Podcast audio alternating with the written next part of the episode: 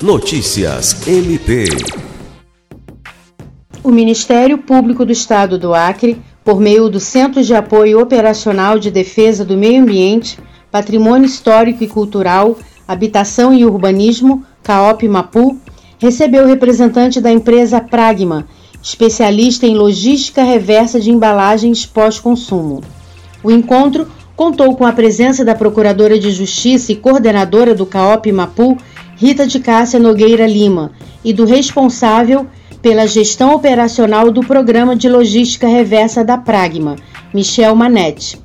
Durante o encontro, a Procuradora de Justiça Rita de Cássia destacou o potencial do Recupera para a prática da sustentabilidade no que se refere ao destino de embalagens, pois o programa trabalha com a questão da logística reversa mediante assinatura de termo com as associações de catadores e catadores de materiais recicláveis, possibilitando assessoria para essas empresas, de forma a promover a sua sustentabilidade, no que se refere à logística reversa de embalagens.